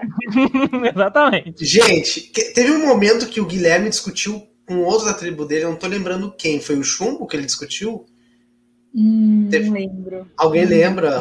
Tu lembra com quem ele discutiu uma hora ali? Acho. Ah, não lembro. Não lembro. Mas sei que foi com outro macho alfa. Acho que foi o Chumbo, não sei. oh, então, beleza. O Chumbo, gente... Chumbo brigou por causa do negócio da fogueira, né? Isso. É, Falando assim, a gente, a gente escolheu esse ranking, né? Que nem eu falei, com, com, uma, com um somatório de, de critérios diferentes, né? Inclusive eu adotei outros critérios, não tantos critérios que, que, o, que os meninos adotaram. Eu realmente já estava pensando um pouco em quem poderia sair. Então, para fechar nesses últimos quatro minutinhos de live que a gente tem, falem aí quem que vocês acham que está em risco em cada uma das tribos e uma breve justificativa. Bom, posso começar? É, na, na Calango, eu temo pela Angélica, pelo que eu falei agora há pouco. Da informação poder vazar da Gleice, faz, fazerem a cabeça, a caveira da Angélica e ela ficar no risco. Então, eu temo pela Angélica na Calango. E no Carcará, eu acho que tá entre Ariadna e Iris, na minha opinião. Pelo que a gente viu no primeiro episódio, eu acho que elas seriam os possíveis alvos aí. Você, Guto? Bom, é, eu concordo com você sobre a Angélica, é a pessoa que eu tô mais, que eu tô com mais medo de sair, e eu acho que não é só por causa de vazamento de informação. Eu acho que se você pensar que o Kaysar é um cara que vai ser visto como bom de desafio e que a Gleice construiu uma relação mínima ali que pode salvá-la de uma próxima eliminação, o que, que a Angélica tem nesse momento? O fato de ter votado com a maioria. Só que eu não sei se no No Limite, pelo que eu estou vendo, não. Então, eles não estão pensando em é, criar alianças sólidas para seguir com uma aliança durante muito tempo. Eles estão votando como eles querem e que, por acaso, muita gente votou no Mamute porque coincidiu que ele foi mal no challenge. Mas eu não acho que isso vai ser assim é, fixo em todos os votos e que agora a Angélica, por estar numa maioria, está salva. Eu acho que ela é que tem menos conexões com as pessoas para poder se salvar e menos é, visão de ser boa de challenge. Já na, na outra tribo, no, na Carcará, a gente teme realmente pela Ariadna, né, tadinha? Porque é, a gente não conseguiu ver. Ela tem aí uma, uma, uma leve uma leve possibilidade de história de superação, mas eu não sinto que isso vai acontecer de fato. Acho que ela vai ser cortada se a tribo perder antes de, dar, de, ser, de darem para ela essa chance de se superar. Juan? Olha, eu discordo. Eu acho que a Angélica não vai ser a próxima por, por dois motivos. Primeiro, que ela votou com a maioria. Ok, o, o, o cast não é treinado a esse ponto. Só que o André levou votos de pessoas que estão ali. Ele, ele vai pegar assim, pô, vocês votaram em mim, vocês querem me tirar? Então, assim, não vai, não vai ficar, não vai passar batido, ah, nós votaram em mim, tá bom. Não é assim, porque nem no Big Brother passa batido quando as pessoas votam umas nas outras lá. Então, assim, não vai, não vai passar batido que o Casar votou nele. E a Carol vai ficar sabendo, se já não sabe, que o Kaysar queria votar nela.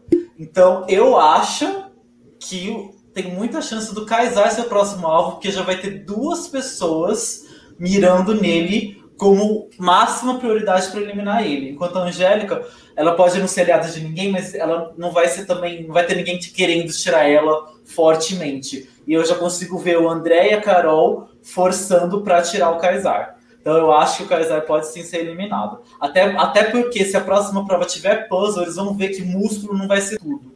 Eles, eles têm outros homens fortes, enfim. Eu acho que pode ser o Kaysar na próxima, e eu vou gostar, porque eu tenho um pouco de preguiça dele. E, e, na, e na laranja, apesar da Ariadna ter ido muito mal, eu vi que a tribo abraçou ela, sabe? Então eu não acho que. A não ser que, que ela tenha um desempenho muito mal e faça. e seja responsável direto pela derrota numa prova de imunidade, eu não acho que ela vai sair, não. Eu acho que pode ser o Gui. Porque o Gui teve um, um jogo social péssimo, né? Ele, não, ele reagiu muito mal à, conversa que a tribo teve com ele. Isso é um sinal muito ruim.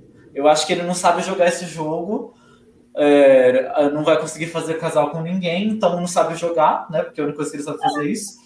Então eu, eu aposto em Gui como eliminado da laranja e, e Kaysar da verde. E se for qualquer um dessas duas, você é ótimo. Principalmente Gui. Se o Gui sair, Ai, nossa, por o programa já tá. Já é sucesso garantido. Não, Rua, por favor, que você é... concretize isso aí, Rua, pelo amor de Deus, eu vou amar também. A sua aposta é o sonho de qualquer fã de Survivor, assim.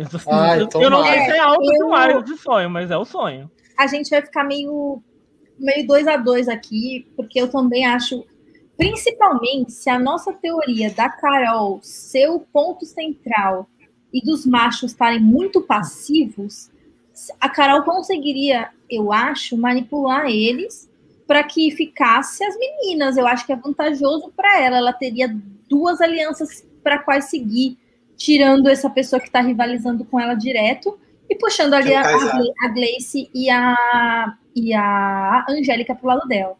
Isso é o que eu quero ver acontecer. Vamos ver se a Peixinho entrega isso pra gente. E do outro lado, eu, apesar de querer que fosse o Gui e, e entender que em Survivor seria muito possível, porque podia ter alguém ali que pensasse: não vou arrastar esse macho para ganhar a prova de mim na, na é, é, tipo assim, numa possível swap ou em uma, uma parte individual do jogo, sendo que ele não contribui no, enfim, né?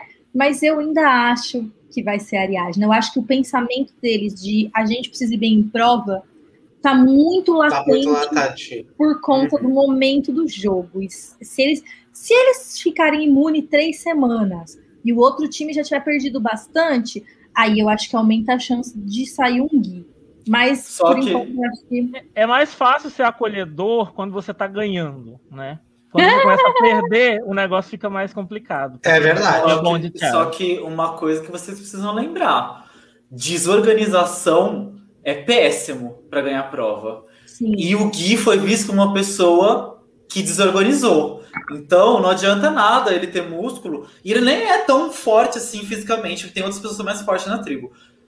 É, eu, por exemplo, prefiro uma pessoa que seja fraca fisicamente, mas que não tumultue quando a gente tem que se organizar, do que alguém que tumultue. Então, isso é inclusive pensando em manter a tribo forte, a eliminação do Ki. Tá? Não é só por irritar, eu não. Eu concordo com você. Espero que o Zulu e o Chumbo também concordem.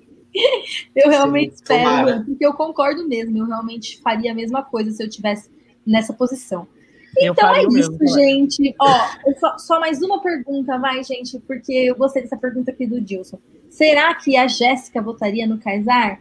Minha resposta é sim. Ela já votou no Marmude, já abriu essa porteira e, tipo assim, já pegou ele mesmo. Eu acho que, tipo, não, não é como se ela não pudesse queimar essa ponte. Eu voto sim. O que, que vocês acham? Eu não voto. Eu acho que agora ela não vota. Eu acho que não. Eu, eu, acho, eu, acho, que a Jéssica vota em quem, em quem for melhor para Jéssica. Se o povo começar a falar em votar no Kaysar, ela vai falar que vota, vai votar. Se o povo não quiser, ela fala, vai falar que não vota. Ela vai para onde for. Ela vai pelo bonde, então. É, eu não acho que é pelo bonde, exatamente, mas eu acho que ela vai pensar na segurança dela antes de pensar na do Kaysar. E, e isso que vai ser o mais importante. Eu acho que ela não vai se colocar, não, não vai se pôr em risco por ninguém, entendeu? Entendi. Levanta a cabeça, princesa, senão a coroa cai. É isso aí, gente. Muito obrigada, meninos, por virem aqui discutir com a gente. Todo mundo da plateia que ficou com a gente até agora. É, os recados já estão todos dados, não vou falar tudo de novo. Só vou falar mais uma vez, sigam a gente no Instagram. Ah, eu vou falar de novo, sim. Se inscreve no canal, não custa nada, você já está com o YouTube aberto Coloca aí, manda para algum amigo, outro, manda para aquele seu amigo que não quer assistir No Limite porque acha que vai ser mais do mesmo. Não, tem muita coisa boa acontecendo. Para seu amigo de, que assiste Survivor, que não, não tá sabendo se esse No Limite vai render ou não vai render, no mínimo ele pode vir aqui xingar com a gente, falar o que, que o Boninho tá fazendo errado, ele vai ter entretenimento aí uma vez por semana. E sigam lá a nossa página, que a gente também está divulgando as outras pessoas que estão produzindo conteúdo de Survivor. Ontem teve uma entrevista com a Abby, você vai conseguir achar os melhores momentos lá no nosso Instagram. É, é isso, muito obrigada, boa noite, até semana que vem, quinta-feira, 21 horas aqui no YouTube. Tchau! Tchau, Tchau gente. gente. Acompanhe o final do No Limite Online. Travis spoken. Time for you to go.